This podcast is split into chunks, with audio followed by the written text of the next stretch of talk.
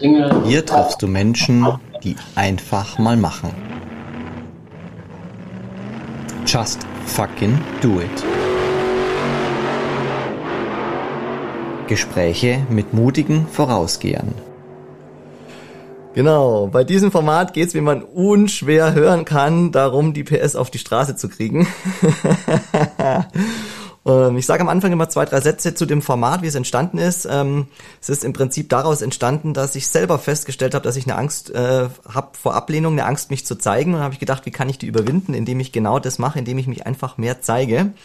Und daraus ist dieses Thema, ist, ist, ist dieser Podcast entstanden. Und ich habe da einfach Menschen eingeladen in dieses Format, die halt auch mutig vorausgehen, die einfach mal Dinge machen, wo andere vielleicht sagen, das geht ja nicht oder wie sollen das gehen oder das ist so abgefahren, die Idee, das wird ja eh nix ähm, und die trotzdem dran glauben und es einfach gemacht haben. Und aus dieser Geschichte hat sich jetzt so ein äh, dieses Künstler-Special für diese Woche ergeben, weil ich ja auch mit Künstlern in Kontakt war, die Lust hatten, dabei zu sein. Und dann habe ich gedacht, Mensch, da kennst du doch ein paar Leute. Wir waren ja auch schon in Kontakt zu der Zeit. Dann habe ich gedacht, komm, fragst du mal ähm, und machst ein Special draus. Und so ist dann vor zwei Wochen dieses äh, Lockdown äh, Artist Special entstanden. Und ich freue mich total, dass du, lieber Daniel, heute Abend die Zeit gefunden hast, nachdem du ja gerade schon live warst, jetzt ja. direkt in den nächsten Ter Termin zu huschen. Herzlich willkommen. Hallo Manuel, ja, und hallo an alle, die, alle Zuhörer natürlich. Genau, äh, ja. Weißt du noch, weißt du noch, wie wir uns kennengelernt haben? Hattest, also du hattest mich angeschrieben auf jeden Fall auf, äh, auf der, auf der Band-Seite von Sleepwalker Station ähm, und eben hast mir erklärt, dass das Format, ähm, also beziehungsweise, dass du eben erstmal interessiert bist, also dass man so Events, dass du Events machen wolltest, äh, wo eben auf denen äh, dann Leute erzählen von dem, was sie, was sie eben wie sie zu dem gekommen sind, was sie dann machen, gemacht haben. Äh, sprich jetzt zum Beispiel Musik, weil für viele Leute vielleicht das, ähm, wie wird man Musiker oder wie ähm, erstmal gar nicht so, also wir werden jetzt auch oft nach jedem Gig fragen Leute, ja, und könnt ihr davon leben oder äh, und man denkt immer so, ja, also eigentlich ist es ja ein Beruf wie jeder andere, nur in der Mentalität äh, der Menschheit, äh, der Menschen bei uns vor allem, hierzulande, aber auch ähm, vielleicht einfach, weil die Gesellschaft ähm, Musiker nicht als, nicht wirklich als Beruf, sondern eher als Hobby sieht. Mhm. Nicht eher, sondern eigentlich als Hobby. Also äh, Mick Jagger kann Musiker sein, aber, ähm, aber hier ein Daniel Del Valle und ein Jacopo kann halt, äh, ja, wie soll das gehen? Mhm.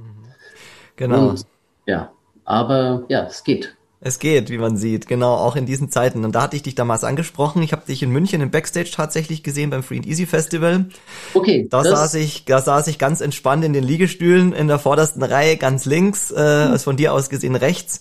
Und äh, ja, da hast du mich einfach direkt erreicht und irgendwie war das gerade so eine Zeit. Ich meine, ich bin musikalisch auch vielschichtig aufgestellt, aber halt so Singer-Songwriter ist einfach was, das geht halt so direkt ins Herz, weil es musikalische Geschichten irgendwo sind. Und da hast du mich einfach voll abgeholt, halt auch mit deiner Mischung so aus dem deutsch-italienischen Flair und so diesen Reisegeschichten, so ein bisschen dieses Fernweh erzeugt. Das hat auch perfekt damals zu diesem Beach-Ambiente äh, irgendwie gepasst. Ich saß da vorne schön mit meinem äh, mit meinem Cocktail und ja, war einfach wunderbar und habe da richtig mitgewippt auch. Und ähm, ja, und irgendwann habe ich dann dieses Format gehabt. Ähm, dieses äh, so, so ein Hüttenwochenende, wo es im Prinzip so ging, so, so Visionsarbeit zu machen, Träume zu verwirklichen und so ein bisschen aus meinem, aus dem, was ich im Coaching mache, einfach Menschen ja zu begleiten, so aus ihren Träumen ein Stück weit mehr ja. Realität zu machen. Und da hatte ich dich da mal angesprochen und seitdem sind wir irgendwie so in Kontakt geblieben, gell? Oh, ja, ja. Ja, und jetzt bist du heute Abend hier und bist schon total warm gespielt und bevor du wieder kalt bist, äh, habe ich, äh, lade ich dich ein, äh, wenn du möchtest, äh, leg doch direkt mal einen auf. Machen wir doch. Ja, dann machen wir gleich einen Song, der passt eigentlich ganz gut hier rein. Der passt zum, zum Thema sozusagen. Wahrscheinlich war das auch so der, vielleicht der Song, der dich, ähm, der dich da damals im Backstage am meisten erreicht hat. Weil er vielleicht natürlich auch so am verständlichsten ist, äh, rein von der Sprache her. Ähm, der Song heißt Unterwegs und ähm, ja, ähm, handelt, ja, ja, den Text müsste man eigentlich verstehen.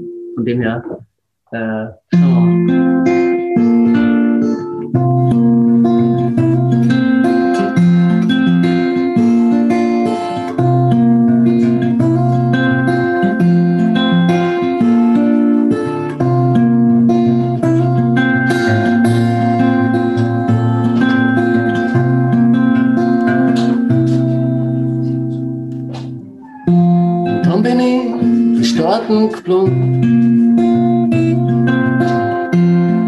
Gesagt, ich will ein halbes Jahr bleiben.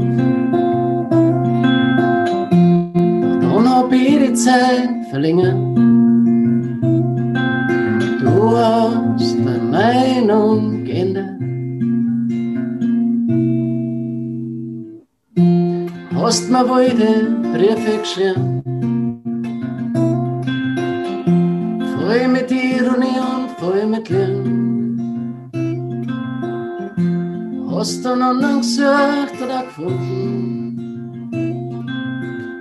Was soll ich dir da noch sagen? Es ist eine schöne, schöne Welt.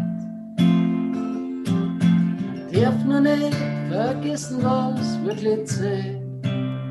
Na, es ist eine, es ist eine schöne, schöne Welt. Darf nicht vergessen, was wirklich zählt.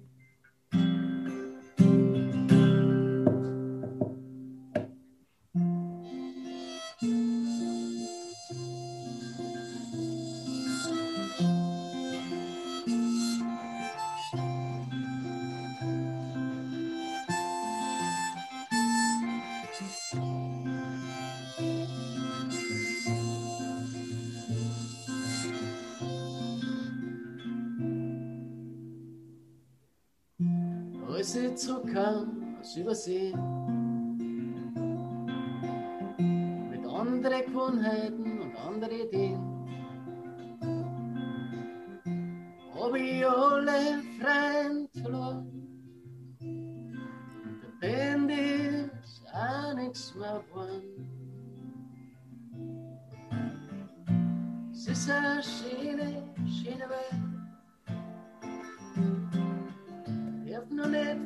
vergessen, was wirklich zählt.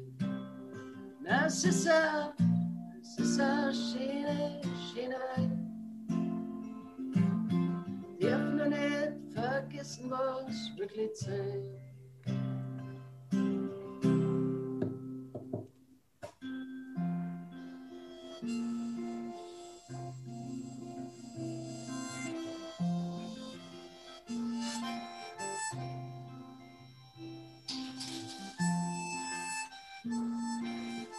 Doch mal PS auf die Straße, ey, mach doch mal was. So, und damit kommen dann zum Beispiel nicht viele klar oder auch in ganz vielen anderen Punkten. Aber so, das sind so die, die Main-Punkte, dass sie, oder Männer, ganz geil, das will ich noch sagen, Männer sehen mich ganz oft als ihre Konkurrenz. Das habe ich schon ganz oft erlebt. Männer fühlen sich von mir irgendwann eingeschüchtert oder energetisch überfordert über, oder überwältigt und sagen, ich kann nicht mehr mit dieser Persönlichkeit weiter wachsen oder weitergehen, weil es mir schadet oder diese Person mir schadet äh, für mich und das mein Konkurrent ist, also stoße ich ihn ab. Das habe ich jetzt schon ganz oft in den letzten Jahren erlebt. Und Frauen fühlen sich, wie gesagt, oft überwältigt, emotional und Männer rational überwältigt. Wenn du mit denen, sehr, sehr spannend. Wenn du mit denen dann zusammenarbeitest im Prozess oder schon im Vorlauf? Unterschiedlich. Ähm, in einer engeren Zusammenarbeit oder einem engeren emotionalen Verhältnis oder aber teilweise auch ganz am Anfang, gerade in den ersten Kennenlerngesprächen. Ich habe das Gefühl, vielleicht kennst du das, wenn du mit Menschen schreibst, die du noch nicht kennst, dann musst du Samthandschuhe anziehen. So, hey, deine Situation, ähm, ja, ich verstehe es, ich fühle es und oh Gott, das ist so, oh mein Gott, du arme, ja, und hey, du, aber ich, ich kann, ich könnte dir helfen, aber nur, aber nur wirklich, wenn du es eventuell vielleicht willst, dann kann ich dir. So, du darfst in der Persönlichkeitsentwicklungsszene, weißt du, wie im Moment gerade die meisten drauf sind? Liebe, Freude und Eierkuchen. So ticken die meisten. Und wenn die Leute, und da, da zähle ich auch, da zähle ich äh, Kunden oder Interessenten, Leute, die sich dafür interessieren, als auch Coaches mit rein, da ist nichts mit Tacheles-Talk. Nach außen ja, nach innen nicht.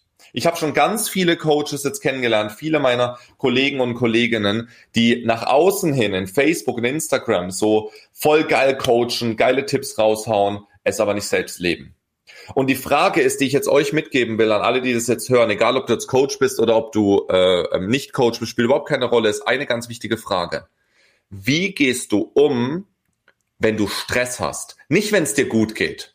Wenn es uns gut geht, dann können wir natürlich in der Persönlichkeitsentwicklung die geilsten Menschen sein. Die geilsten Menschen sein. Aber wie gehst du um, wenn mal es dir nicht gut geht? Bist du dann immer noch bewusst? Bist du dann immer noch lösungsorientiert? Bist du dann immer noch mit Positive Energy und sagst, wir finden eine Lösung und lass uns mal zusammensitzen? Oder gerätst du dann auch in dein inneres Kind, in emotionale Fallen rein und äh, bist auf einmal voll unbewusst? Und die meisten Menschen, die ich kennengelernt habe, reagieren dann meistens über, knallen irgendwas raus, was überhaupt nichts mit dem zu tun hat, was sie aber eigentlich teachen. Und das ist der ganz große Unterschied zu mir, mit dem viele nicht klarkommen. Ich teache das, was ich bin. Und das ist jetzt keine Floskel, wenn du mich näher kennst, dann ist das so so wie ich jetzt rede, so rede ich auch mit meiner Freundin, so rede ich auch mit meiner Mutter, so rede ich auch mit meinen Mitarbeitern. Ich rede einfach so, das bin ich einfach so, ich mache das einfach so.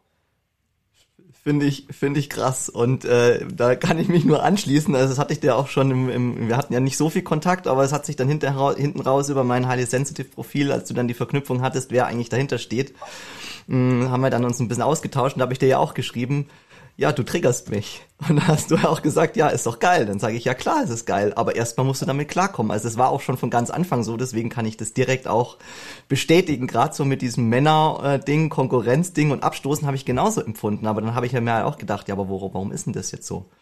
Und genau mhm. deswegen habe ich riesen Respekt vor dem heutigen Gespräch gehabt, weil ich gedacht habe, okay, krass, da ist eine, eine intensive Energie, aber gleichzeitig halt auch just fucking do it. Ja, geh da rein, schau dir das an und sprich darüber und ich find's Hammer find's Hammer. Richtig geile Energie. Und darum geht es. Guck mal, Baha und Jeffrey zum Beispiel, die kennst du mit Sicherheit. Die nee. triggern mich. Ah, Baha und Je Jeffrey nee. Kastenmüller und Baha Yilmaz? Okay. Also die sind ja so in der Persönlichkeitsentwicklungsszene auch ein bisschen größer mhm. und die triggern mich. Mhm. Christian Bischoff triggert mich. Tobias mhm. Beck triggert mich. Ich kann dir weitere aufzählen und trotzdem feiere ich die auch gleichzeitig, weil ich sage, ey, die haben es halt erreicht die sind da, wo sie stehen wollten. Ob mir das jetzt gefällt oder nicht, spielt gar keine Rolle. Und deswegen, Maxim Mankiewicz hat mich auch schon getriggert. Mhm. Also nicht im direkten Gespräch, sondern halt einfach das, was er tut. Mhm. Und warum ist das so, kann ich ganz einfach beurteilen, weil die da sind, wo ich gerne sein will. Absolut. Und das ist halt super spannend. Und auch rückblickend nochmal auf deine, auf deine Historie. Wie bist du dann damit umgegangen, als du dann äh, gemerkt hast, du wirst von den Menschen nicht angenommen? Also wie hat sich das dann weiterentwickelt? Wut.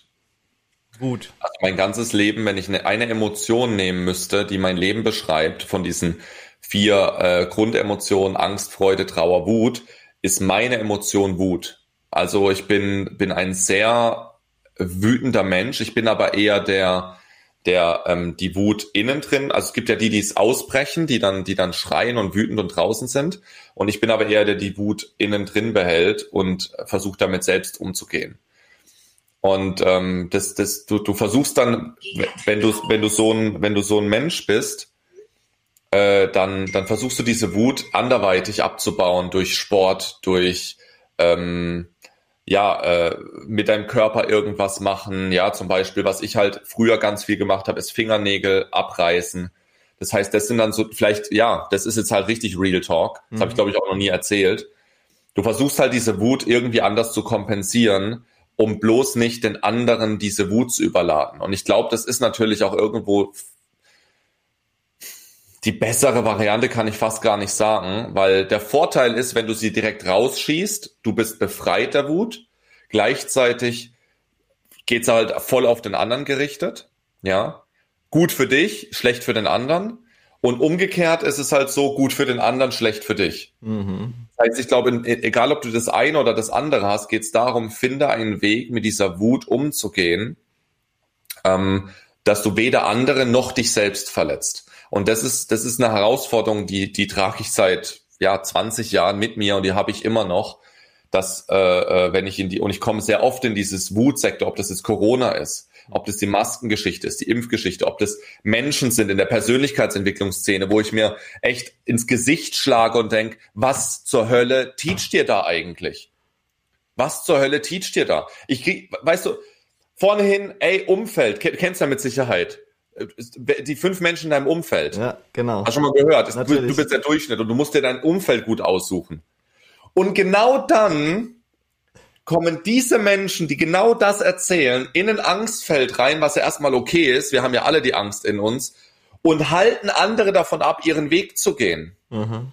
Wo ich mir denke, was teachst denn du gerade? Du hältst gerade jemand anderen ab, seinen Weg zu gehen, weil du in der Angst bist und erzählst draußen auf Instagram, schau dir, wen du in deinem Umfeld reinholst. Mhm, mh.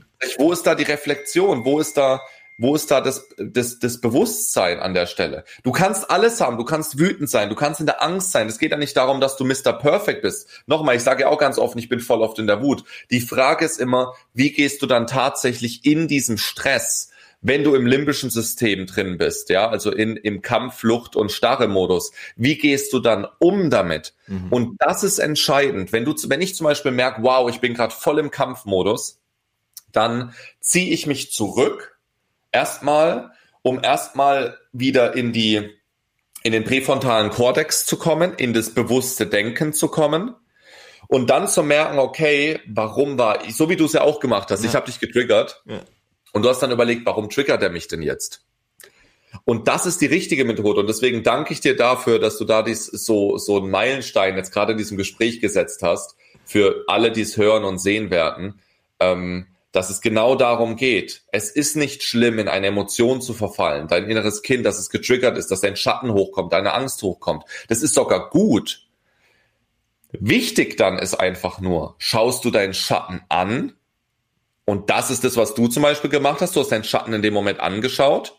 Oder ich bei der Baha Yilmaz oder bei eher Jeffrey Kastenmüller wie Baha Yilmaz, ja. Oder sagst du, nee, ich schaue mir den Schatten nicht an, ich schieb die Schuld auf den anderen. Hm, und dann hänge ich natürlich ja. fest und komme nicht weiter an der Stelle und wundere mich, warum. Genau, der ist blöd, das liegt an dem, der ist arrogant, der ist hochmütig, der hat den Fehler gemacht, der ist mir in den Rücken gefallen und hat mir das Messer in den, in den Rücken gestochen. Und das ist dann alles Schuldabweisung, Schuldzuweisung. Und das bringt niemandem was. Das bringt dem anderen nichts, das bringt dir nichts, weil ich glaube, und davon bin ich felsenfest überzeugt, dass kein Mensch auf der Welt aus seiner subjektiven Sichtweise etwas Böses für die Erde will. Mhm aus seiner subjektiven Sichtweise, weil ich weiß, ich höre jetzt vielleicht schon manche Stimmen, ja, was ist aber mit Mörder, was ist mit Massenmörder und so weiter. Ja, aber aus ihrer subjektiven Sichtweise glauben sie ja etwas Gutes zu tun. Mhm. Ja, absolut. Zumindest was die eigene Triebbefriedigung betrifft. Ja. ja. E, ob das jetzt Ego ist oder höheres Bewusstsein oder universelle Entwicklung. Mhm. Man kann sagen, was man will, aber Kriege führen immer zu einem Wachstumsschub auf der Erde. Und deswegen, so grausam wie sie sind, universell betrachtet, ist es eigentlich, da der Mensch, guck mal, wenn das Universum, jetzt geht's wirklich richtig deep, wenn das Universum merkt, ich mach's jetzt mal sehr plastisch, merkt, es findet kein Wachstum mehr statt auf dem Planeten, ja, dann muss erstmal, also Wachstum entsteht entweder durch massives Leid oder durch massives Bewusstsein. Da die Menschheit es aber in den letzten Tausenden von Jahren immer wieder nicht hinbekommen hat, Wachstum durch Bewusstheit ähm, zu erlangen, muss es durch Leid geschehen. Und Kriege ist nichts anderes wie Wachstum durch Leid. Krankheit ist nichts anderes wie Wachstum durch Leid. Wir sind ja gerade ja. in so einer Situation, ja. Ist, genau. Ist, genau. Corona ist da, weil die Menschen es immer noch, und ich rede von der Masse der Menschen, nicht verstanden haben, dass man auch bewusst aktiv selbst wachsen kann. Und da gehe ich halt auch in meinen Coachings und meinen Mentorings extremst tief rein, dass die Leute in ihrem Leben verstehen, dass ihr gesamtes Leben zu 90, keine Ahnung, zu über 90 Prozent immer auf Leid aufgebaut ist. Und das kannst du ändern. Du kannst aus dieser Spirale rausgehen. Aber dazu musst du, musst, musst dein Bewusstsein weiterentwickeln, dass du so eine Bewusstheit hast, dass du verstehst, in der Tiefe verstehst, dass du nicht den Leid benötigst, um zu wachsen. Und die meisten Menschen benötigen den Leid immer noch. Ob sie es mhm. zugeben oder nicht, spielt keine Rolle. Ob sie die Wahrheit hören wollen oder nicht, ist mir auch völlig egal. Die Menschen, die meisten Menschen, deine Follower, meine Follower, 90 Prozent meiner Follower und wenn du gerade zuschaust von meinen Followern, fühl dich angesprochen. Du bist immer noch an dem Punkt, dass du aus Leid wachsen willst. Ich spreche mich da selbst übrigens auch an in vielen Punkten. Habe ich immer noch das Gefühl, anscheinend muss erstmal die Welt einstürzen, dass ich jetzt wachse. Und es geht darum, es erstmal anzunehmen und zu sagen, ja, Jonas, du hast recht, es ist so, scheiße. Was kann ich jetzt verändern? Was kann ich jetzt tun? Wie schaffe ich mehr Bewusstheit? Wie hast du das geschafft, Jonas? Um nochmal zurückzuspulen an diesen Punkt. Ich bin immer noch gedanklich beim gemobbten Schüler, der okay. seinen Weg macht. Ich finde super geil, dass du so tief ja. reingehst, weil das ist auch voll meine Sprache. Ich versuche ja. nur, das ist so ein bisschen meine Aufgabe, so diesen roten Faden zu spannen, dass Menschen irgendwie am Schluss auch so sehen, okay, wo hat, wo, wo, wie ging diese Story vom Jonas? Wie hat er sich dahin entwickelt, wo er jetzt ist, so wie wir dich jetzt erleben? Okay, ich gebe ich geb euch mal ein ganz konkretes Beispiel wie, wie ähm, das Gesetz der Polarität funktioniert und wie es bei mir damals in, in, als Schüler funktioniert hat. Ich wurde gemobbt, okay, und zwar viele, viele Jahre, wurde geschlagen, wurden die Dinge kaputt gemacht. Wie habe ich mich gefühlt? Ich habe mich nicht gesehen gefühlt, ich habe mich ohnmächtig gefühlt, ich war wütend. So, und ich habe es nicht verstanden vor allem. Ich konnte es nicht verstehen, warum Menschen so sind, weil ich habe ja nichts Böses gemacht. Ich habe denen ja nichts Böses angetan oder so. Und ich habe viele, viele Jahre dann überlegt und Dinge ausprobiert, Strategien versucht zu, zu finden und das hat alles nicht funktioniert, bis auf eine Sache und zwar war das damals das Tanzen. Das Tanzen, ähm, so war mein Gedanke, wenn ich tanzen kann, dann stelle ich mich vom Status über die anderen, weil ich etwas kann, was sie nicht können und erschaffe mir davon, dafür Respekt. Sowohl von den Frauen als auch von den Männern. Von den Mädchen und Jungs, ne, waren ja damals noch jugendlich. Also mit 15 habe ich angefangen zu tanzen und das ist aufgegangen. Diese Strategie ist tatsächlich aufgegangen. Nach so zwei, drei Jahren hatte ich von all denen, die mich gemobbt haben und so weiter, so, ey, krass, wie du tanzen kannst und der ist und so. Und das hat sich dann komplett geswitcht. Was jetzt passiert ist von ähm, im Laufe der nächsten fünf Jahren vom Mobbing-Opfer bin ich dann rübergewandert zum Täter. Mhm. Das heißt, auf einmal war ich der Täter und war in der Position, wo ich auf andere herabgeschaut habe und habe gesagt, ey, guck mal, was du da machst, ist lächerlich.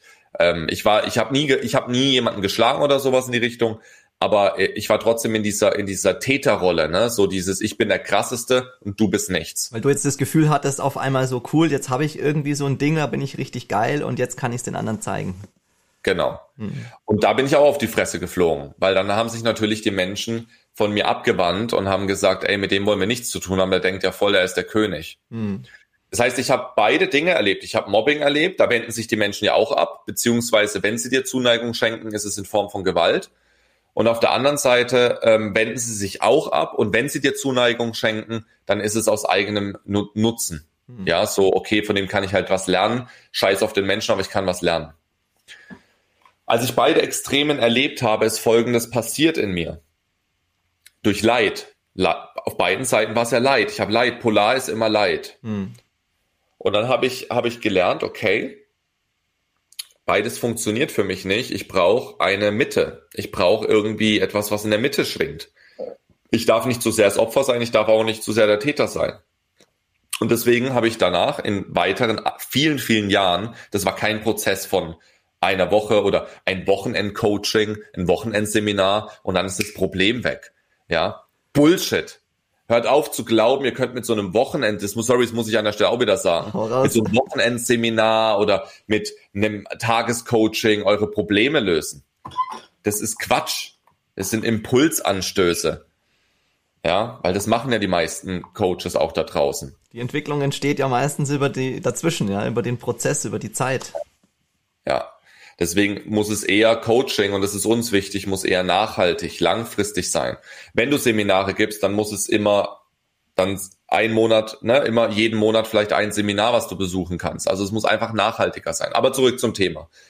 Und dann ähm, ist Folgendes passiert. Ich habe mich damit beschäftigt äh, die nächsten Jahre und habe daran gearbeitet, habe gesagt, okay, ähm, äh, habe viele gefragt auch. Ich habe mit Menschen geredet, so, hey, wie, wie, wie hast du dich jetzt gerade gefühlt? Ich habe mehr darauf geachtet. ich war, äh, ähm, ich war genauer in meinem, in meiner Beobachtung, in den, in den Gesprächen, im Umgang mit anderen und äh, habe dann einfach irgendwann ein Gefühl dafür bekommen und auch vor allem das Feedback der Menschen hat natürlich dann auch in dem Moment immer geholfen. Okay, war ich jetzt gerade eher in der Opfer- oder in der Täterrolle? Und ich habe gemerkt, dass es, dass du das auch taktisch nutzen kannst, dass du zum Beispiel sagen kannst, okay, jetzt gehe ich ganz bewusst in eine Opferrolle, um Aufmerksamkeit zu bekommen, und manchmal gehe ich ganz bewusst in eine Täterrolle, um das Gespräch zu beenden. Mhm. Das heißt, ich habe angefangen, okay, ich kann ganz bewusst mit den Dingen arbeiten und wollte ein, äh, wollte für mich eine Stimmigkeit finden. Ja, und das war halt viel über, über ja, Reflexionsarbeit, Beobachtung, Kommunikation. Ja, auf da jetzt in, in, in die Tiefe einzugehen, würde jetzt, glaube ich, den Rahmen der Frage sprengen. Was war da so der erste Touchpoint so für dich in Richtung Persönlichkeitsentwicklung, wo du dann selber gemerkt hast, irgendwie, hey, da gibt's noch so eine andere Welt, da tauche ich jetzt mal ein, so erstes Seminar, erster Coach, erster Mensch, der dich so inspiriert hat? Äh, also zum einen natürlich meine Mutter. Meine Mutter ist ja selbst äh, sehr, sehr bewusst und sehr im Prinzip, ohne dass sie es jetzt wirklich ist, ist sie sehr in der Persönlichkeitsentwicklung drin, aber nicht in der Szene. Mhm. Ne? Es gibt ja immer Unterschiede, bist du entwickelt, aber nicht in der Szene oder bist du in der Szene und nicht entwickelt? Ist auch geil. in der Persönlichkeitsentwicklungsszene unterwegs. Ja, aber du bist ja trotzdem nicht entwickelt. Und deswegen meine Mutter auf jeden Fall, die hat mir sehr, sehr viel mitgegeben. Und die zweite externe Person war mein erster Tanz, nee, mein zweiter Tanzlehrer, Dominik äh, Sass. Ähm, der hat meine, meine Bewusstheit, ohne dass er es wollte oder ohne dass er in dieser Szene drin ist, auf jeden Fall erweitert. Also der hat ab und zu so ganz, ganz spannende Fragen gestellt. Das ist so ein Fragensteller. So, Jonas, kann es, kann es sein, dass du mit deiner Art vielleicht diese Menschen abschreckst? Und ich denke so, da, damals noch, ne, so mit 20, denke ich so, es könnte schon sein, krass. so. Und das waren so, und deswegen sind Fragen, Fragen sind das mächtigste Tool, wenn du, wenn du Fragen stellst. Würdest du, könntest du, wie ist es, wenn, was, etc., ne, die ganzen W-Fragen auch vor allem. Mhm. Äh, und damit kannst du neue Türen öffnen. Du schaffst neue, neue, du, da wo Dunkelheit war, ist auf einmal Licht. Und ähm, ja, genau. Er war so der Erste, der, der mir äh, gerade in diesem Bereich, was ich gerade eben erzählt habe, sehr stark auch geholfen hat. Wie ähm, baue ich eine Sympathie zu anderen auf und verrate aber nicht meine eigenen Werte dabei. Wie bist du dann damit umgegangen, als du dann da so diese ersten äh, Spiegel bekommen hast? Also fandst du das gleich geil und hast du gedacht, hey cool, dass der mich das fragt? Ja, immer. Ich bin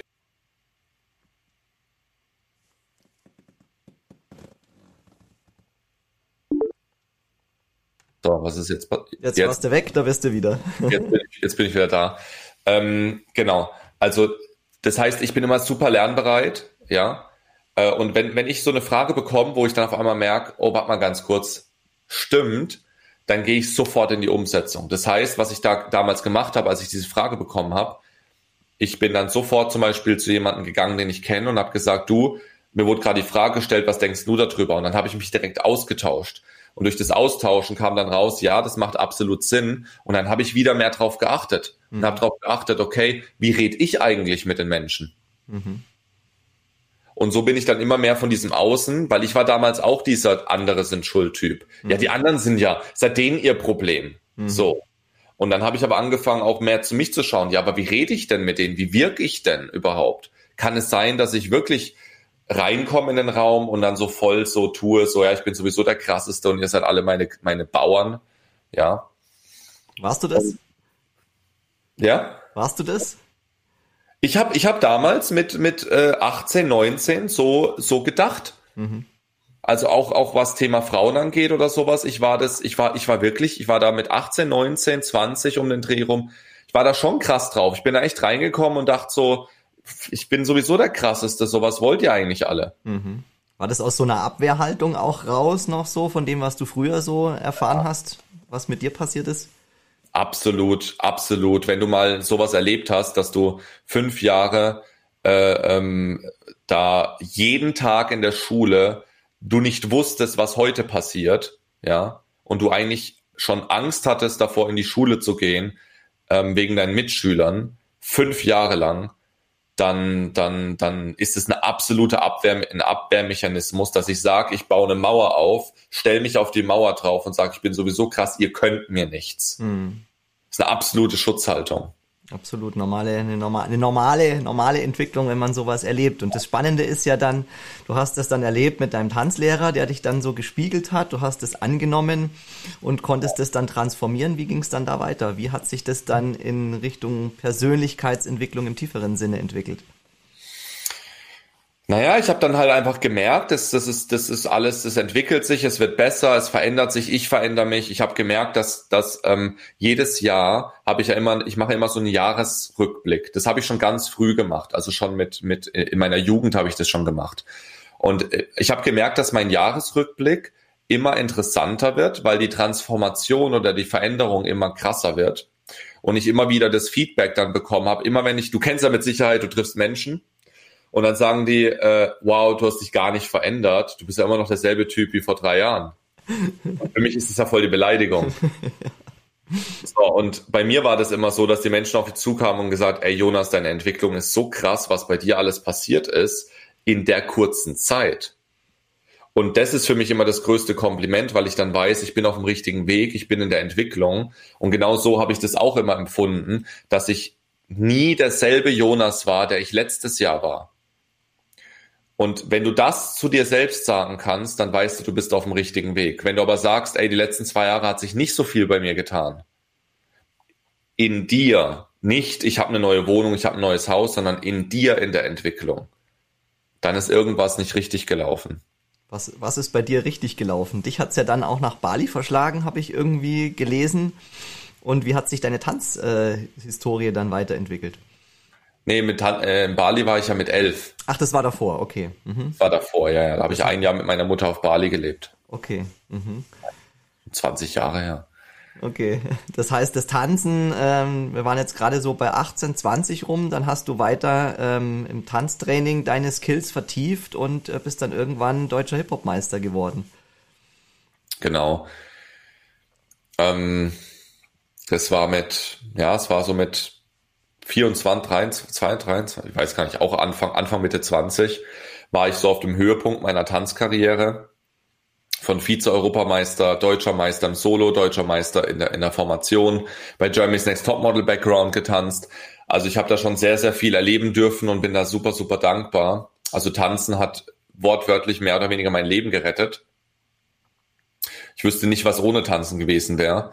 Und ich habe dann halt irgendwann für mich das, Trans, das Tanzen transzendiert. Mhm. Das bedeutet, am Anfang war das Tanzen für mich ein Mittel zum Zweck, sprich, um in die Täterrolle zu kommen, um besser zu sein als andere.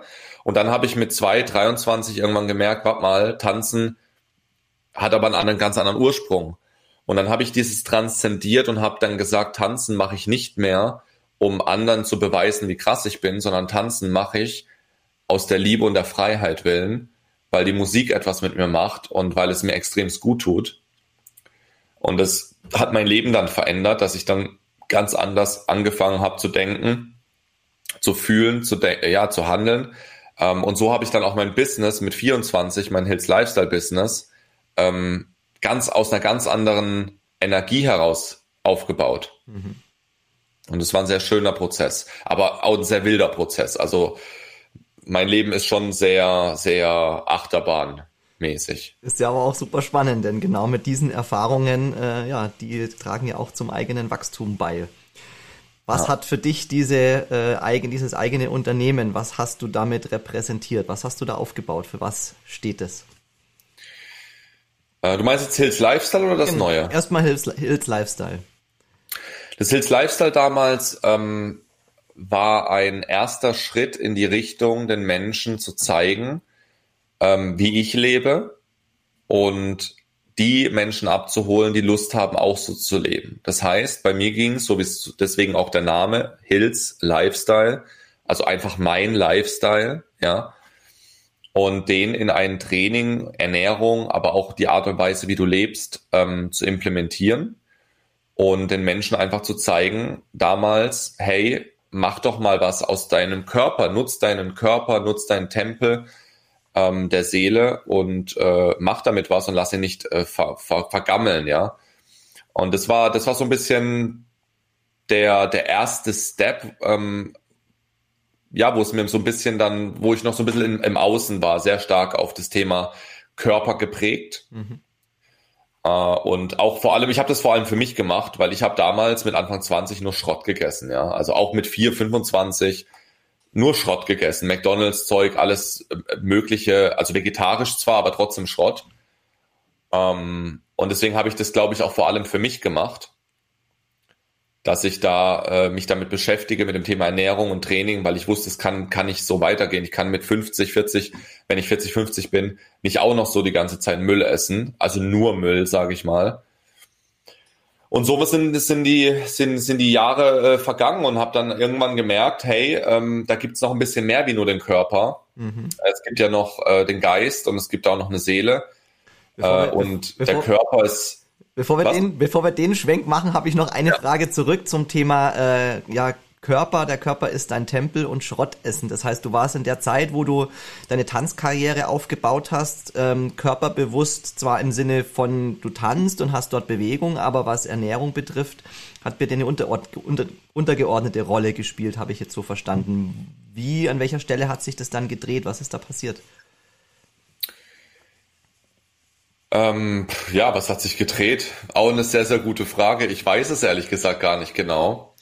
Bei mir war es erst, als ich war damals, war ich getrieben von, naja, ich bin ja Ernährungsberater, also sollte ich mich auch so benehmen. Ich bin ja Personal Trainer, also sollte ich mich auch so benehmen. Bei mir war immer ganz wichtig diese Leader-Funktion, ähm, diese Vorbildfunktion. Das war für mich immer ein ganz, ganz, ganz wichtiger Punkt. Und äh, ich kann ja nicht etwas. Erstmal, also pass auf, fangen wir so rum an. Das erste Jahr in meiner Hits Lifestyle Karriere fand ich geil, weil obwohl ich kein Training gemacht habe selbst, ich habe kein Fitnesstraining gemacht, ich habe mich scheiße ernährt, haben mich Menschen trotzdem gebucht, um mit ihnen Training zu machen und über die Ernährung zu reden. Das fand ich erstmal schon mal aus der Businessbrille, fand ich das schon richtig geil, dass du etwas verkaufst, was du selbst nicht lebst und die Leute um mich herum haben gesagt, ey, wie machst du das? Das geht doch nicht. Ja, und das fand ich erstmal schon mal irgendwie cool so, ja, aber langfristig dachte ich mir dann, okay, komm, äh, so ein bisschen solltest du auch nach einem Personal Trainer aussehen irgendwie und dann habe ich da ein bisschen angefangen und äh, dann habe ich da irgendwann auch Lust entwickelt. Das, das war dann auch, ich fand die Ergebnisse dann auch ganz gut, so ein bisschen, dass der Körper sich verändert hat und bei mir geht die Körperveränderung in der Regel immer relativ schnell. Ähm, und äh, mit der Ernährung hat es auch gut funktioniert und dann kam so auch ein bisschen der Sixpack und dann dachte ich, ja, ist ja schon cool. Aber mir war es halt nie so wichtig. Also ich muss ehrlich gestehen, mir war das nie so wichtig, da jetzt voll den durchtrainierten Körper und Sixpack zu haben. Deswegen war das für mich ganz klar, dass ich langfristig immer ein Mischernährungskonzept für mich etabliere. Mhm. Ich esse gesund, habe aber gleichzeitig auch doch auch mal wieder gewisse Phasen oder mal irgendwie ein Nutella oder Bionella Brot oder was auch immer. Und äh, so habe ich das für mich halt damals ähm, gelöst. Ich kann dir aber gar nicht den aus, den, den klaren Wendepunkt sagen. Das ja, aber ich fand es trotzdem spannend, wie du es gerade beschrieben hast, weil für mich klang es ein bisschen so, von wegen, du fandest es eigentlich so ein bisschen semi-geil, so, ja, okay, funktioniert ja irgendwie alles und naja, irgendwie jetzt mache ich das alles, dann sollte ich es vielleicht auch mal selber machen, so, okay, probiere ja. ich es halt mal, ja, alles ganz nett, aber die Identifikation im Sinne von, das brauche ich jetzt unbedingt, war nicht da. Nee. Wie kam das dann, weil du hast ja vorher schon Seele und Geist angesprochen, das scheint ja dann etwas gewesen zu sein, was irgendwo gezündet hat, weil so habe ich dich ja schon im ersten Drittel unseres Gesprächs erlebt, da sind wir ja schon ganz tief reingetaucht in diesen Themenbereich. Genau, ich habe dann halt auch relativ schnell gemerkt, nach äh, zwei, drei Jahren, dass es nicht um die Ernährung geht, sondern es geht um die, um dein, um, um dein Inneres. Du ernährst dich so, wie du dich innerlich fühlst. Du trainierst oder bewegst dich so, wie du dich innerlich fühlst. Du handelst und fühlst das, was du innerlich denkst oder was deine Muster und Erfahrungen sind. Das heißt, ich habe gemerkt, die Probleme kommen woan, von woanders. Und ich habe ganz viele Kunden gehabt, was heißt ganz viele? Ich hatte einige Kunden, die haben trotz dem Ernährungsplan, trotz dem Trainingsplan, trotz der Umsetzung dieser Pläne keine Erfolge gehabt. Und dann erinnere ich mich noch an eine Situation, das ist so, ja, drei Jahre circa her, da saß ich mit einer Frau im Beratungsgespräch. Ähm, und sie erzählt mir so ein bisschen ihre, ihre Story, habe sie gefragt, was isst du so, wie trainierst du? Und die hat es sich, die hat sich ganz gut ernährt und hat auch ganz gut trainiert. Ja, natürlich könnte man optimieren, aber die hat es schon gut gemacht. Und das war so der Moment und ich habe mich da schon so ein bisschen damit beschäftigt gehabt dann, habe auch so ein paar coole Fragen schon im Petto gehabt. Und dann habe ich ihr, äh, oh Gott, was habe ich ihr für eine Frage gestellt? Weil am Ende des Gesprächs habe ich gemerkt, okay, es ist, es, ich kann ihr nicht mit Hills Lifestyle helfen, da gibt's nichts zu tun. Und habe ich ihr eine Frage gestellt, genau, da habe ich ihr die Frage gestellt, glaubst du, dass es auch an etwas anderes liegen könnte, abgesehen vom Thema Ernährung und Training, was etwas mit dir oder deinem Umfeld zu tun hat, in der Gefühls- und Emotionalebene? Irgendwie so habe ich es formuliert. Mhm. Und dann hat sie angefangen zu heulen. Mhm. Krass. Und ich erinnere mich noch, dass sie, also sie hat mir dann erzählt, dass es dann das Jahr mit ihrer Mutter ist gerade ein Thema und so weiter. Habe ich gesagt, okay, dann red einfach mal mit deiner Mutter. Ich war ja kein Therapeut oder so, ja. Ich habe gesagt, hey, red mal mit deiner Mutter über das, was dich jetzt gerade bedrückt. Und dann ruft sie mich zwei Wochen später an. Zwei Wochen später. Sie hat jahrelang ein Thema damit gehabt, mit dem Thema Abnehmen, okay? Zwei Wochen später ruft sie mich an und sagt, Jonas, ich habe mit meiner Mutter geredet, es war so geil, ich habe sieben Kilo verloren. In zwei Wochen. Wahnsinn. Und das war für mich der Schlüsselmoment, wo ich gesagt habe, Hills Lifestyle kann ich so in dieser Form nicht ewig machen. Mhm. Meine Aufgabe ist ab sofort, das war mir damals noch nicht ganz so bewusst, aber jetzt ist es mir ganz bewusst, den Menschen Bewusstsein zu schaffen, durch zum Beispiel solche Fragen. Das war nur eine einzige Frage, die ich ihr gestellt habe, die ihr Leben verändert hat. Eine Frage. Ja. Kann Und ich, darum geht's. Kann ich total, kann ich total gut nachvollziehen, ja. Die richtigen Fragen stellen im richtigen Moment. Ja. Was hast du dann für dich? Welche Frage hast du dir dann gestellt, um woraus du dann den nächsten Schritt abgeleitet hast?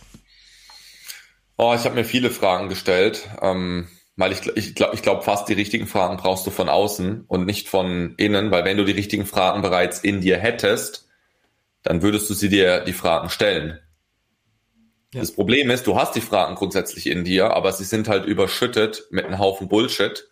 Und deswegen bin ich felsenfest davon überzeugt, dass du einfach jemand anderen brauchst, einen Coach, einen Mentor, einen Trainer, wie auch immer, der diesen Bullshit in diesem Aspekt, in diesem Punkt nicht hat und dir genau diese Frage aus dem Ärmel schüttelt. Und wenn er diese Frage aus dem Ärmel schüttet, durchdringt sie sofort den ganzen Bullshit und drückt direkt bei dir rein. Und du sagst, so wie bei Dominik Sass, ne? also so wie ne, mein Trainer, der die Frage gestellt hat, könnte es auch an dir liegen. Boom, Bullshit weg. Ich so, wow, mhm. krass, das könnte echt sein. Mhm. Ja. Und das hat extremst viel verändert bei mir.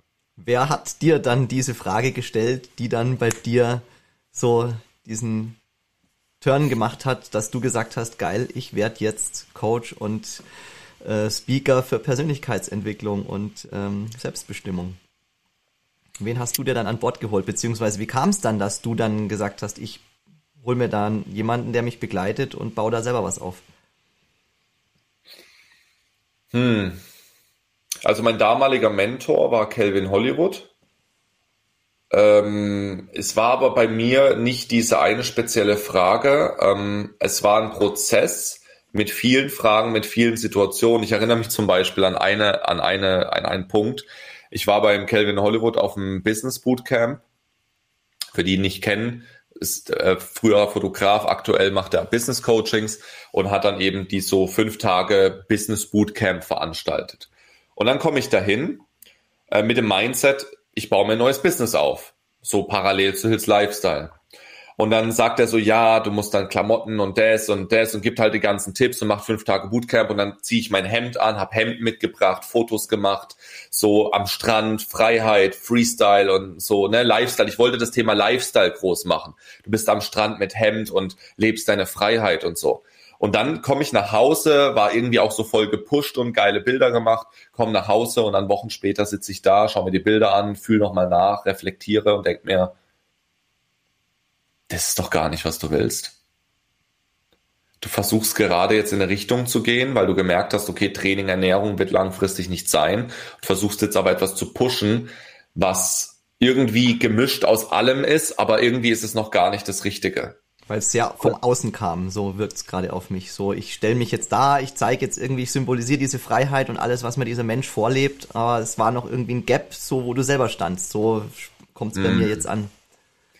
Ja, es war so etwas, also ich bin dem Kelvin unheimlich dankbar, unheimlich dankbar, das weiß er auch.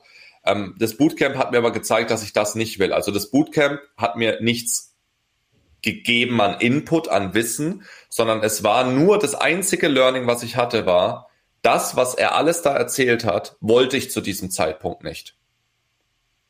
Dieses, ich muss jetzt ein Hemd tragen, ich muss jetzt fresh sein, ähm, ich muss das jetzt so und so machen und so weiter. Äh, und habe dann gemerkt, habe dann gesagt, okay, ich brauche mehr Zeit. Ich habe einfach gespürt, ich brauche mehr Zeit für diese Entwicklung, für diesen Step. Und ich glaube, dass ich, bin mir jetzt gar nicht mehr sicher, ob ich jetzt gerade die Timelines verschiebe, ob ich im selben Jahr in Hills Lifestyle dieses Ex Expansion, also da wollte ich dann expandieren oder ob das erst ein Jahr später war, weil ich dann doch wieder rückfällig geworden bin zu Hills Lifestyle. Dann habe ich gesagt, komm, machst du doch lieber mehr Hills Lifestyle, probierst das über diese Marke aufzubauen und nicht über eine separate Marke. Ja, genau, so war das, stimmt.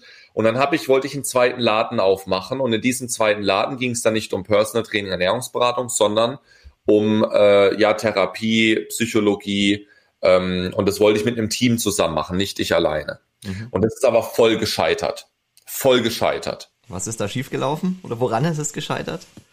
Naja, das äh, Team hat gesagt, ja, ja, die leiten das, die unterstützen mich und so. Ich habe ich hab zu denen gesagt, hey Leute, wenn ich das mache, diesen Laden, ich, ich werde den nicht tragen können, das, den müsst ihr aufbauen dann.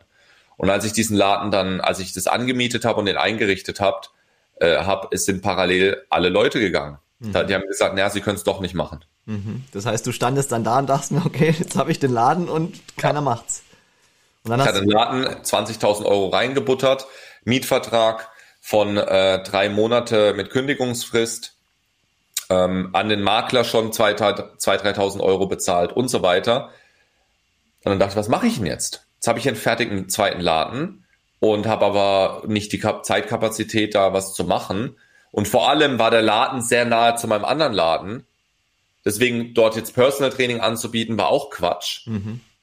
Und dann dachte ich, ja, dann machst du halt, dann habe ich es mir erstmal schön geredet. Dann machst du halt da Seminare und dann machst du dort Videos. Das Licht ist ja auch viel besser dort und dann wirst du das irgendwie wieder reinspielen über Online-Videokurse, bla bla bla. Mhm. Das Ende vom Lied war, dass ich nach drei, vier Monaten das alles nicht hatte, nicht erreicht habe. Ich glaube, ich habe ein Seminar gegeben, wo ich 500 Euro Umsatz gemacht habe. Und der Laden hat mich aber ja da allein schon Miete 3000 gekostet. Ähm, und dann habe ich den abgestoßen, sechs Monate später. Und dann hat parallel noch meine Freundin mit mir Schluss gemacht in derselben Woche. Mhm. Und äh, dann dachte ich, Alter. Das war, das war vorletztes Jahr war das, vorletztes Jahr im Herbst. Und dann dachte ich, das kann so nicht weitergehen. Ich habe gesagt, ich brauche eine Pause, ich brauche Abstand. Und dann bin ich komplett untergetaucht und hatte einen kompletten Mindshift. Ich habe dann so Hörbücher gehört wie Die Weg des wahren Kriegers, ähm, äh, der friedvolle, der Weg des friedvollen Kriegers. Ähm, hat mir so richtig Deep Shit reingezogen, ja. Und äh, dann dachte ich so, wow, okay, ich lebe gar nicht meinen inneren, meine innere Stimme. Ich habe gesagt, eigentlich, ich wollte immer lange Haare haben. Ich wollte immer, ich habe jetzt zwar ein bisschen gestutzt, aber ich wollte immer so ein Vollbart haben und habe aber immer wieder gehört von außen, das machst du nicht. Das ist nicht seriös, wenn du ein Vollbart hast und lange Haare. Das wirkt doch nicht businessmäßig, äh, premiummäßig, ja. Und die ganzen Premium-Leute in der Geschäftsführung, die sind ja alle glatt rasiert und haben kurze Haare, ne? Also da kam auch dann schon wieder so dieses von außen, wie du zu sein hast, Ding rüber. Ja. Und ich habe das gar nicht gemerkt. Viele Jahre habe ich das gar nicht gemerkt. Ich dachte, das wäre mein Wunsch. Und da habe ich auf einmal meine inneren Wünsche gehört. Und dann bin ich nach denen gegangen. Und äh, dann bin ich auch reisen gegangen, drei, drei, drei Monate. Also ein Jahr später bin ich dann drei, ich wollte reisen, weißt du, ich wollte weg. Mhm. Aber wenn ich sage, das kannst du nicht machen. Ich sage, scheiß drauf, ich mache das jetzt einfach. Hast der Verantwortung mit Hills Lifestyle, mit Mitarbeitern. Das kriegen die auch alleine hin. Und so hat sich das dann halt die letzten zwei Jahre sehr stark entwickelt und dann bin ich halt sehr tief reingegangen, habe mich sehr tief mit diesen Themen nochmals beschäftigt. Also davor auch schon, aber alles so ein bisschen oberflächlicher und, und da halt die letzten zwei Jahre richtig tief. Und da ist auch die meiste Transformation passiert. Viele, viele Menschen, Freunde, enge Freunde, die ich jahrelang hatte, sind gegangen. Ähm, teilweise friedvoll, teilweise nicht so friedvoll, haben sich von mir abgewandt. Meine ähm, Frauenbegegnungen äh, haben sich komplett gewandelt. Ich habe jetzt ja, bin jetzt ja mit der Katrin zusammen seit äh, sechs Monaten, sechs, sieben, sieben Monaten. Und es hat sich alles verändert. Es hat sich alles bei mir verändert. Mein Business-Konzept hat sich, jetzt habe ich Hills Lifestyle ja verkauft äh, vor ein paar Wochen. Und es be beginnt ein neuer, ähm, neuer Abschnitt einfach in meinem Leben. Hattest du das dann so als neues Ziel auf der Uhr oder hat sich das eher so aus dem Innen heraus, aus deiner eigenen Reise heraus entwickelt? Also wie muss ich mir das dann vorstellen, wie diese Reise für dich sich angefühlt hat? Es hat sich aus dem Inneren entwickelt. Ich habe ich hab gemerkt, dieses Ziele setzen funktioniert nicht, sondern ich gehe nach meiner Intuition. Ähm, das ist das, was ich gesagt bekomme von meinem höheren Selbst. Das ist das, was ich spüre und fühle. Und wenn ich nach diesem Weg gehe, dann gehe ich auch meinen Lebensweg mit Herz, ähm, weil Herz ist nichts anderes wie Intuition. Und das hat mich sehr viele Freunde gekostet, das hat mich sehr viel Geld gekostet. Dieser Weg hat mich sehr viel Geld, sehr viel Freunde, sehr viel Schmerz, sehr viel Leid gekostet. Aber das hat mich auch zu sehr viel Wachstum gebracht, dass ich überhaupt mal, dass du überhaupt Bewusstsein entwickeln kannst, musst du erstmal durch Leid gehen.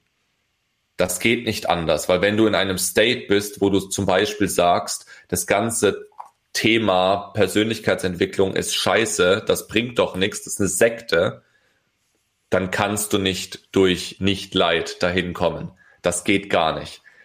Also im Vergleich zum Hills Lifestyle, sprich zu dem Personal Training, wo du, wo du, wo es durchaus funktioniert hat, okay, ich mache das jetzt mal, obwohl ich nicht selbst der durchtrainierte Sixpack-Typ bin, hat's hier dann nicht funktioniert. Also sprich, du hast hier die Erfahrung gemacht, ich muss erstmal selber den ganzen Shit irgendwie durchleben und aussortieren, bevor ich dann selber irgendwie da was draus machen kann. War dir das schon klar, dass du dich selber da irgendwie als Coach aufstellst oder hat sich das dann so ergeben? Ähm, das Spannende ist, nee, ich hatte auch so eine, so eine Semi, wie hast du es vorhin genannt? Ich fand es voll geil. Semi, Semi, Semi geil. Semi-geil, genau. Ich hatte so eine semi-geile Situation vor zwei Jahren auch. das war geil. Nee, letztes Jahr war das, war letztes Jahr, pass auf. Es war eine richtig geile, semi-geile Situation. Ich habe gesagt, okay, äh, ich war dann wieder beim Calvin Hollywood in, der, in so einer Business Mastermind und habe gesagt, ja, ein paar Fragen gestellt und dann hat er gesagt, ja, mach doch mal, mach doch mal einfach, äh, coach doch einfach mal so ein Tagescoaching für 2.000, 3.000 Euro und äh, äh, gut, ist doch voll einfach. Und dann, dann machst du Business Coaching, weil ich gesagt habe, ja, ich würde gerne so Richtung Business Coaching eventuell gehen. Äh, und er so, ja, mach doch einfach mal Tagescoaching für 2000 Euro oder so oder ein paar Sessions für 3000 oder wie auch immer. Und ich denke mir so, oh, das ist ja, ist ja easy. Das ist ja easy, weil mit Personal Training hätte ich niemals so viel verdient. Und dann habe ich gesagt, das mache ich jetzt mal. Ich bin sowieso dann ab Dezember drei Monate auf Reisen, äh, ab November. Und das war Anfang Oktober. Das heißt, ich hatte jetzt einen Monat Zeit und habe dann gesagt, das fühlt sich für mich mega gut an, dass ich jetzt in diesem Monat zwei, drei, vier Menschen finde, die mich buchen als Coach, als Business Coach. Und davon finanziere ich mir meine drei Monatsreise, auf die ich gehen werde. Und ich bin ja, ich bin ja kein zertifizierter Business Coach. Ich habe nicht bei der IHK irgendwas gelernt oder habe äh, ich habe halt selbst ein Business aufgebaut. Ja, aber ich bin kein ich habe keine Ausbildung oder sowas. Und dann habe ich trotzdem äh, drei Coachings verkauft und habe da 10, 12.000 Euro Umsatz dann im, im Oktober gemacht und habe gesagt, geil, damit kann ich jetzt auf Reisen gehen. Was hat dir diese Selbstsicherheit gegeben, das einfach zu machen? Hört sich für mich so nach einer Just fucking do it äh, Situation an. Ja, ja, es ist auch so eine Just fucking do it Situation gewesen. Das ist, weiß nicht, der hat es so gesagt und ich dachte, ja, es ist absolut plausibel, es fühlt sich gut an. Ich mache das jetzt einfach mal. Und dann habe ich ein paar Menschen angeschrieben in Instagram, so, hey, hättest du nicht mal Bock auf ein Business Coaching? Lass doch mal reinschauen. Und die so, ja klar. Und dann habe ich das mit denen gemacht und und das hat funktioniert und dann habe ich das gecoacht und Geld und dann also es ging einfach so halt. Es kam, ne? es kam einfach zu dir gewissermaßen. ja, es kam einfach zu mir und es war so geil und da habe ich halt wieder auch mal gemerkt, dass die Intuition einfach dich dahin führt, äh, was gerade halt Sachlage ist so. Ne? Das ist und wir versuchen halt mit dem Kopf und da schließe ich mich ja absolut ein. Ich bin ja auch nicht äh, fertig. Ich bin auch nicht erleuchtet, ja. Ähm, dass der Kopf halt immer wieder versucht, in andere Richtung zu schießen, aber deine Intuition kennt die Antwort. Hm. Ist das, ist das Ziel Erleuchtung oder was, was, äh, was kann da so, was kann da noch so kommen? Für dich? Ich würde, ich, nee, weiß ich nicht. Ich würde niemals Erleuchtung als Ziel setzen, sondern was ich, was ich für mich lernen möchte, das ist vielleicht eher etwas, ähm, was ich spüren möchte, ist immer mehr in die Momente reinzugehen. Weniger in der Vergangenheit oder in der Zukunft ähm, zu leben, gedanklich, sondern den Moment zu genießen. Ja, zum Beispiel jetzt machen wir einen Podcast. Das heißt, jetzt im Podcast zu sein und nicht schon, okay, ich mache jetzt einen Podcast und danach habe ich aber noch das und das zu tun und davor und ich habe ja auch die und die Probleme, die noch gemacht werden müssen, sondern zu sagen, okay, ich gehe in den Wald oder ich gehe in die Stadt oder ich treffe mich jetzt mit Person X und dann bin ich mit der Person X in diesem Moment. Und dann rede ich mit der Person auch in diesem Moment und nicht über die Zukunft oder die Vergangenheit. Und das ist ein, das ist eine absolute Challenge. Also ich merke das jeden Tag, wie herausfordernd es ist, nicht in der Zukunft oder in der Vergangenheit zu sein. Absolut. Und ich glaube, dieses Problem haben sehr viele Menschen. Und deswegen ein Tipp oder eine Übung für dich, also für die, die zuhören, zuschauen. Wo bist du mit deinen Gedanken? Wenn du denkst, wo bist du gerade? Bist du in der Zukunft? Das kann zum Beispiel sein, wie zum Beispiel, ja, ich muss später noch einkaufen gehen. Ah, ich muss später Kind noch die Windeln wechseln. Ähm, ja, später kommt der Mann zurück. Oder umgekehrt, wenn du jetzt ein Mann bist, später muss ich noch die To-Do erledigen. Äh, heute Abend ist ja noch das Essen. Oder umgekehrt, Vergangenheit, oh, das hat mich schon mitgenommen, was da gestern passiert ist. Oder, oder, oder, das kannst du jetzt aufdröseln. Es geht mir vor allem auch um die kleinen Gedanken, nicht um die großen Gedanken, um die kleinen Gedanken, die den ganzen Tag da sind. Und dann wirst du feststellen, dass die meisten deiner Gedanken am Tag in der Vergangenheit oder in der Zukunft liegen. Und das sorgt dafür, dass du nicht den Moment genießen kannst. Und das sorgt dafür, dass du nicht deinen Lebensweg mit Herz gehen kannst und nicht deine Intuition hörst. Du kannst gar nicht nach deiner Intuition handeln, wenn du hier oben in der Zukunft der Vergangenheit bist. Das schließt sich aus. Das funktioniert nicht. Wenn du in einem Verkaufsgespräch zum Beispiel bist, als Kunde, als Interessent und sagst dem, demjenigen, der dir was verkaufen will, obwohl du das Produkt geil findest, ähm, ich find's cool, was du machst, aber es fühlt sich nicht nach dem richtigen Zeitpunkt an oder ich muss noch mal drüber nachdenken oder ich habe, hm, ich weiß nicht, ob ich mir das leisten kann. Bist du nicht im Moment, weil deine Intuition sagt doch, ja, das ist geil, mach das. Die ganzen Einwände und Vorwände und Ausreden, die du hast, ist alles Kopf. Was würdest du dann sagen? Ist der, ist, ist derjenige dann noch nicht bereit oder einfach nur nicht im Moment? Sowohl als auch. Er ist weder im Moment noch ist er nicht bereit. Aber es ist, es geht ja auch eins mit her. Mhm. Wenn du nicht bereit bist, kannst du nicht im Moment sein. Und wenn du nicht im Moment bist, bist du nicht bereit. Mhm. Es ist beides. Mhm. Und dann kannst du als Coach in dem Moment auch nicht viel machen, außer zu sagen, dann brauchst du noch einfach ein bisschen Zeit. Es ist in Ordnung. Mhm. Apropos Zeit, Jonas, wir haben jetzt eine knappe Stunde ja. gesprochen und ich finde, wir haben eine, ja, die Zeit ist rumgegangen wie nichts. Ich habe noch tausend Fragen im Kopf und noch ganz viele Stellen, wo ich reinfragen würde, aber vielleicht machen wir irgendwann ja ein Follow-up. Ähm, ich finde, wir haben eine ganz gute Kurve hingekriegt. Ähm, und ähm, ja, wir sind jetzt auch bei der Intuition und bei der Power of Now, nenne ich es jetzt mal. Und ich habe dich total gespürt in dieser Stunde. Ich fand es mega intensiv und ich glaube, das ist auch richtig gut rübergekommen. Du hast jetzt das Schlusswort, lieber Jonas. Was möchtest du Menschen mitgeben, die gerade zuschauen, die vielleicht an der Stelle stehen, wo sie sagen, Mensch, das hat mich echt inspiriert. Ich habe auch gerade eine große Entscheidung in meinem Leben, stehe da gerade davor, den nächsten Schritt zu machen, weiß aber nicht so richtig irgendwie, wie ich jetzt weitergehen soll. Was möchtest du denjenigen mitgeben? Äh, ja, ich habe es zwar jetzt gerade gar nicht da, aber lese mein Buch. Ein Lebensweg mit Herz. Ohne Scheiß da steht alles drin. Äh, da steht das drin, was wir gerade besprochen haben. Da stehen auch viele andere Dinge drin. Geh dein, also geh dein Lebensweg mit Herz. Deswegen heißt das Buch ja auch so. Geh dein Lebensweg mit Herz. Und Herz steht für Intuition. Und Herz heißt nicht Friede, Freude, Eierkuchen. Herz, dein Lebensweg mit Herz heißt eben auch nicht, ähm, äh, dass du, dass du dann sagst, ja, ja, mir geht's voll gut. Aber nein, das mache ich nicht, weil ich habe kein Geld, ich habe das nicht, ich habe das nicht. Sondern Sag ein Nein, wenn du es fühlst und sag ein Ja, wenn du es fühlst, unabhängig davon, was dein Kopf dir sagt. Das ist, wenn du deinen Lebensweg mit Herz gehst und dann wirst du auch für dich immer die richtigen Entscheidungen treffen. Das hört sich nach einem Just Fucking Do It an. Lieber Jonas, ich danke dir vielmals für die Zeit in diesem Podcast. Hat mir total viel Spaß gemacht.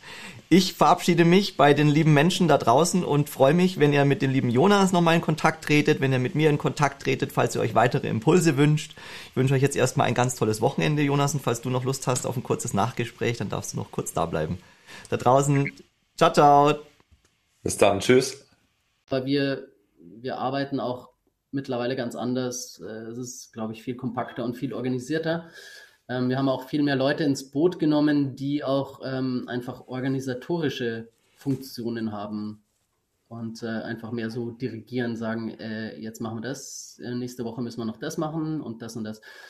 Und davor waren wir immer so, wenn wir Zeit haben, ach, da fehlt ja noch was, ach, vielleicht in zwei Monaten sind wir ja in Barcelona, können wir nach Barcelona, dann gehen wir dahin und so. Und jetzt ist es eher so mhm. einfach mehr besser organisiert.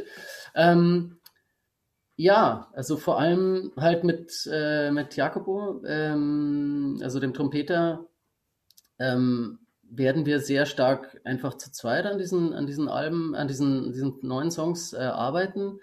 Ähm, unser, unser Perkussionist hat uns äh, vorgestern 18 Spuren für einen Song ähm, geschickt, äh, die wir dann halt in, in, das, in sozusagen das Programm einbauen und sagen, okay, ja, ja, okay, das geht, das geht, wie klingt denn das? Und dann probieren wir jetzt momentan so aus, wir schicken uns die Files hin und her und schauen, äh, wie würden das klingen, wenn äh, jetzt hier noch der Cellist irgendwas spielt, wenn jetzt hier, wenn wir jetzt hier eine Querflöte einbauen würden oder so. Und äh, sind da ein bisschen, ja, also es ist ist ein bisschen schwerer, komplizierter das Ganze, aber ähm, es ist schon machbar.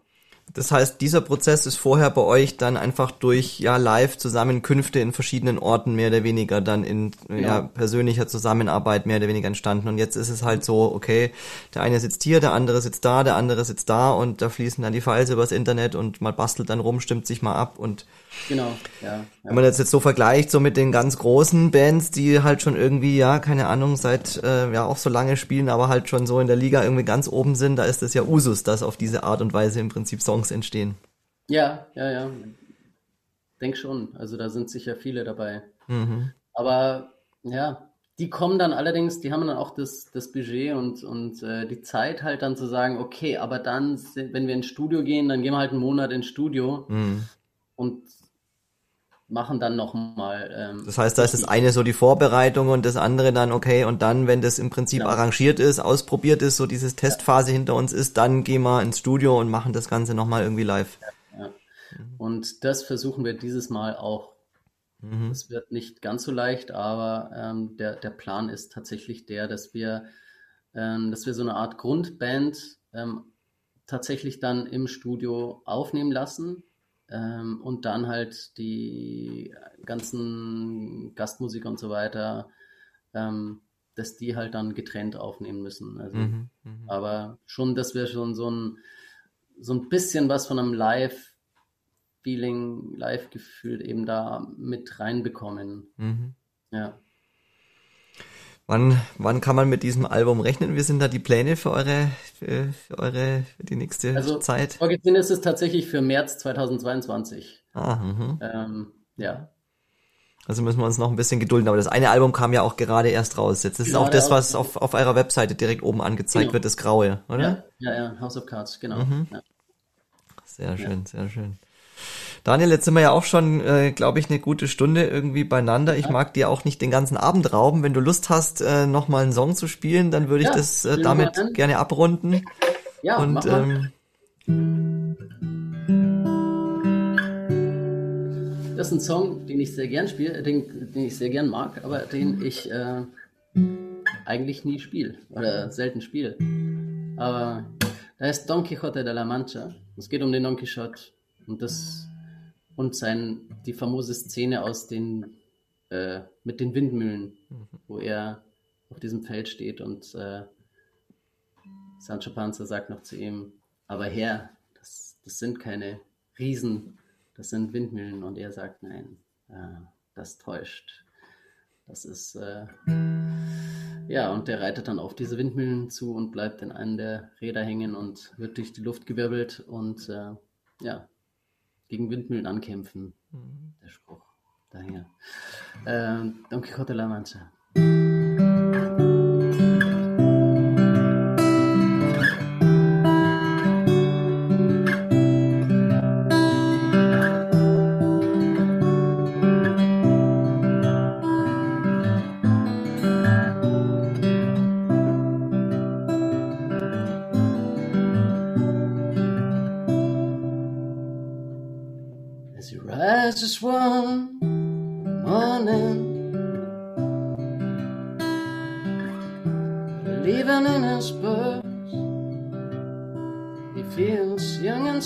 In his old days. Adventures in foreign lands.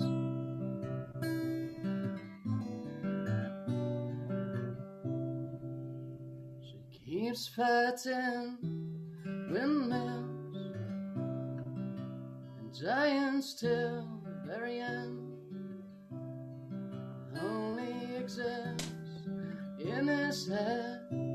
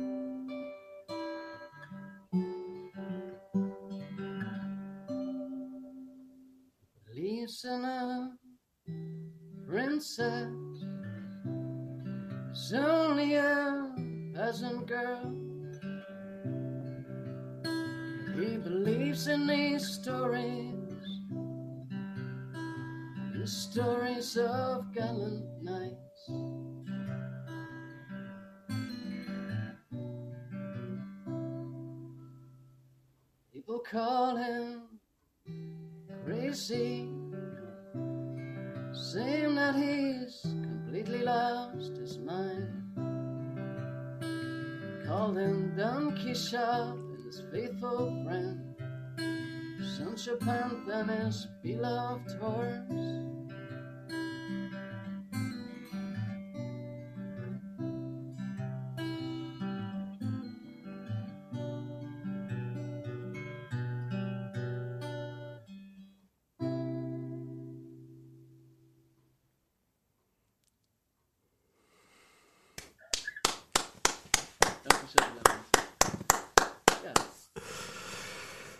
Sehr, sehr, sehr, sehr, sehr, sehr, sehr, sehr, sehr, sehr schön, Daniel. Richtig schön. Da gefällt mir richtig, der gefällt mir richtig gut. Daniel, ich bin dir unglaublich dankbar für deine, für deine Zeit, für dein Mitmachen, für dein Engagement, auch fürs Durchhalten in dieser, ja, doch anspruchsvollen Zeit für einen Reisenden. Ich kann das sehr gut nachvollziehen. Mein Format ist ja auch mit einem Reisen, hat mit einem Reisenden begonnen. Ich habe Ende letzten Jahres den äh, Stefan Meurisch ähm, in München ähm, interviewt. Der ist äh, zu Fuß äh, von München nach Tibet gelaufen, war vier Jahre äh, unterwegs, hat da also auch sehr viele Menschen kennengelernt und spannende Geschichten erlebt. Ist jetzt gerade mit seiner mh, mm, mit seiner Frau und seiner Tochter unterwegs nach Peru. Stecken, glaube ich, gerade irgendwo in Italien fest, weil halt im Moment es ja da nicht so einfach ist, auch zu reisen und man dann ja viele Einschränkungen äh, da im Moment erlebt und ähm, ja, ist ganz spannend eben so, dass ich, wie sich dann, wie das alles sich wieder so, wie sich die Wege dann wieder zusammenführen und ich ja bin einfach, ich freue mich einfach, dass du, dass du mitmachst. Ich möchte nochmal den Spendenaufruf machen am Schluss, also für alle, die denen das Format gefällt, denen die Musik gefällt, denen äh, ja die Initiative gefällt, die Künstler gefallen, bitte klickt auf den PayPal Spendenlink, auf den Moneypool. Ihr seht auch, wie viel schon drin ist. Ihr könnt den Betrag frei entscheiden. Empfehlt das auch euren Freunden weiter. Schickt die Links rum. Ähm, wir haben schon drei Künstler gehabt diese Woche. Morgen und am Sonntag habe ich auch nochmal Künstler. Morgen abends der Ryan Inglis bei mir zu Gast. Am Sonntagmorgen der Cooper Lower live aus Australien zugeschaltet und am Sonntagabend der Falco Nelson aus Amsterdam. Spannende Künstler. Ähm, morgen auch mein erstes englisches Interview überhaupt jetzt im Rahmen dieser, dieser Interviewreihe, aber ich bin allem gewappnet, ich freue mich total. Und äh, Daniel, mein Gast hat immer das Schlusswort. Was möchtest du denn den Menschen da draußen mitgeben, die sich das Ganze anschauen, die vielleicht auch überlegen, ihren Traum vom Musikerleben zu verfolgen, die gerade vielleicht denken, boah, Corona und nee, ich traue mich nicht. Gar nicht so leicht. Allem gerade, also vor, vor ein paar Monaten, beziehungsweise vor Februar, hätte ich, hätte ich, da, hätte ich da sagen können, hey Leute, seht, schaut her, es geht. Ähm, momentan würde, würde ich vielleicht Leuten abraten davon, ähm, unbedingt Musiker zu werden. Man, äh, man, kann ja, man kann ja Filmmusik schreiben oder sowas. Das, äh, das wäre das wär dann angebrachter in momentan. Ähm, hm. Das ist, das ist gar nicht leicht. Ähm, Würdest du jemanden ausreden, im Moment seinen Traum vom, äh, vom, vom Musik machen oder sagen, dehnen wir es mal aus, generell von äh, davon seinen Träumen zu folgen? Würdest du im Moment sagen, oh nee, ähm, halt mal lieber die Füße still, wart mal ab, guck lieber mal auf Sicherheit oder würdest du sagen, nee, bleib auf jeden Fall dran? Hm. Oh, das ist auch ganz schön schwer gerade. Aus deiner Perspektive, du hast das Schlusswort. Ja, ja, Möchte dir nichts in den Mund legen. Ja, ja, eben, das, das ist es halt. Weil, klar, tendenziell würde ich jetzt erstmal sagen, ja klar, auf jeden Fall ähm, dranbleiben. Also, es ist ja so,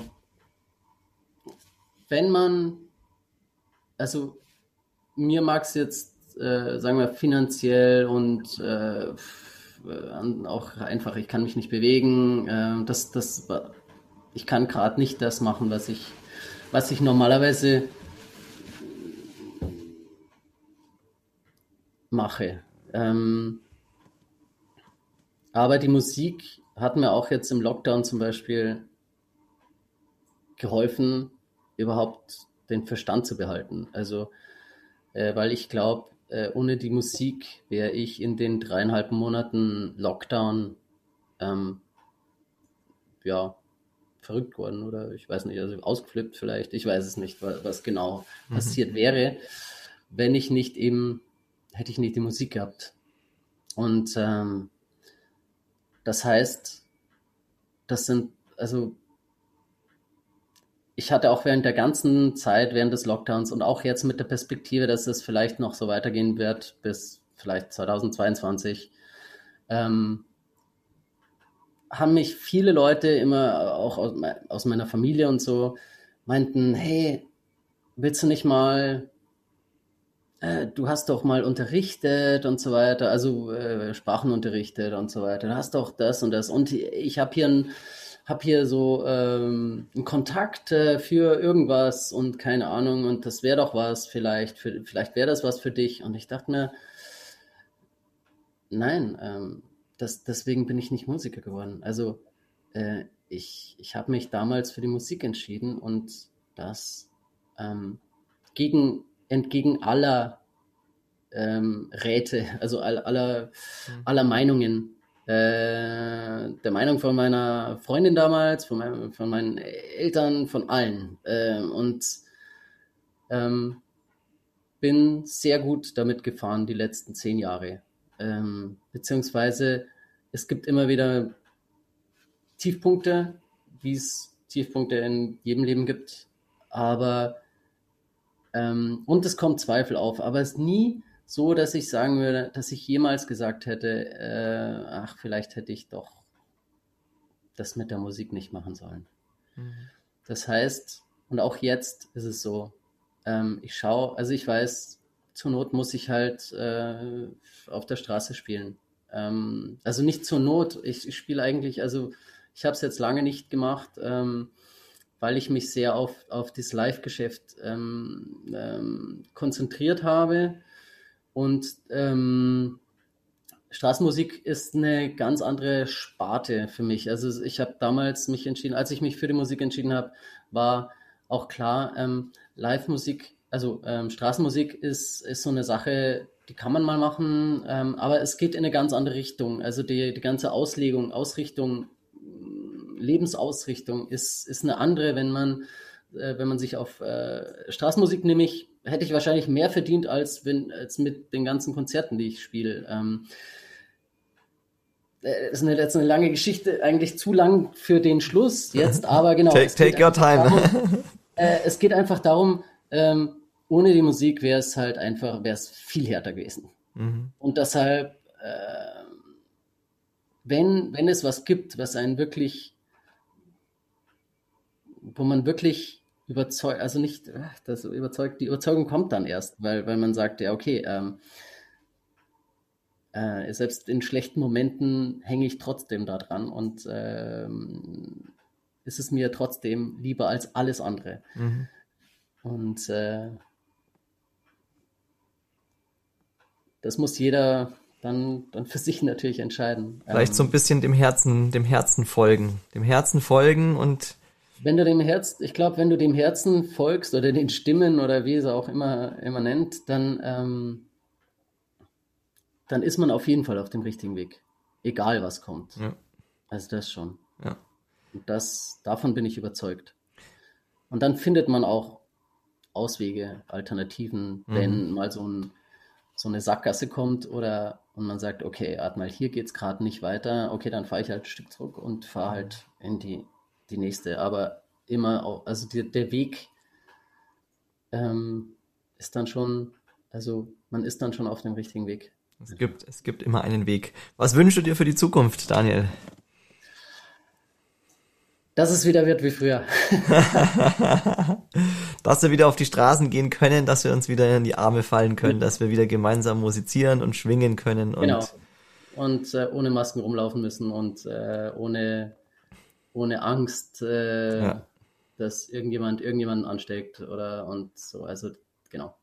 Das genau. wünsche ich mir auch, lieber Daniel. Ich glaube, das können wir jetzt. Live-Musik gibt überall. Das können wir jetzt sehr schön so stehen lassen. Lieber Daniel, ich danke dir total für deine Zeit. Ich schicke dir ganz liebe Grüße nach Berlin und ich freue mich total, wenn wir uns bei irgendeiner Gelegenheit wieder persönlich sehen. Ach, ich habe ja gehört, du äh, habe ich, hast du vorher gesagt, du bist demnächst in München, spielst ein genau, Straßenkonzert. Genau, am 19. Ähm, oh je, das nennt sich Kulturlief, Kulturlieferservice. Kulturlieferservice. Kulturlieferservice. Mhm. Weißt du, wo das stattfindet?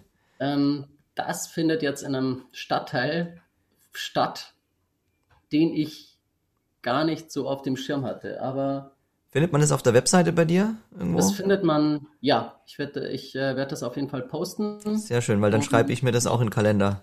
Genau. Sehr geil. Ja. Daniel, dann schaue ich vorbei. Super cool. Mein Lieber, nochmal danke dir. Und ihr Lieben da draußen, danke fürs Zuschauen und nicht vergessen, die Spende zu hinterlassen. Ja. Ciao, ciao. Ja, ich freue mich. ciao, Daniel. Tschüss. Mach's gut.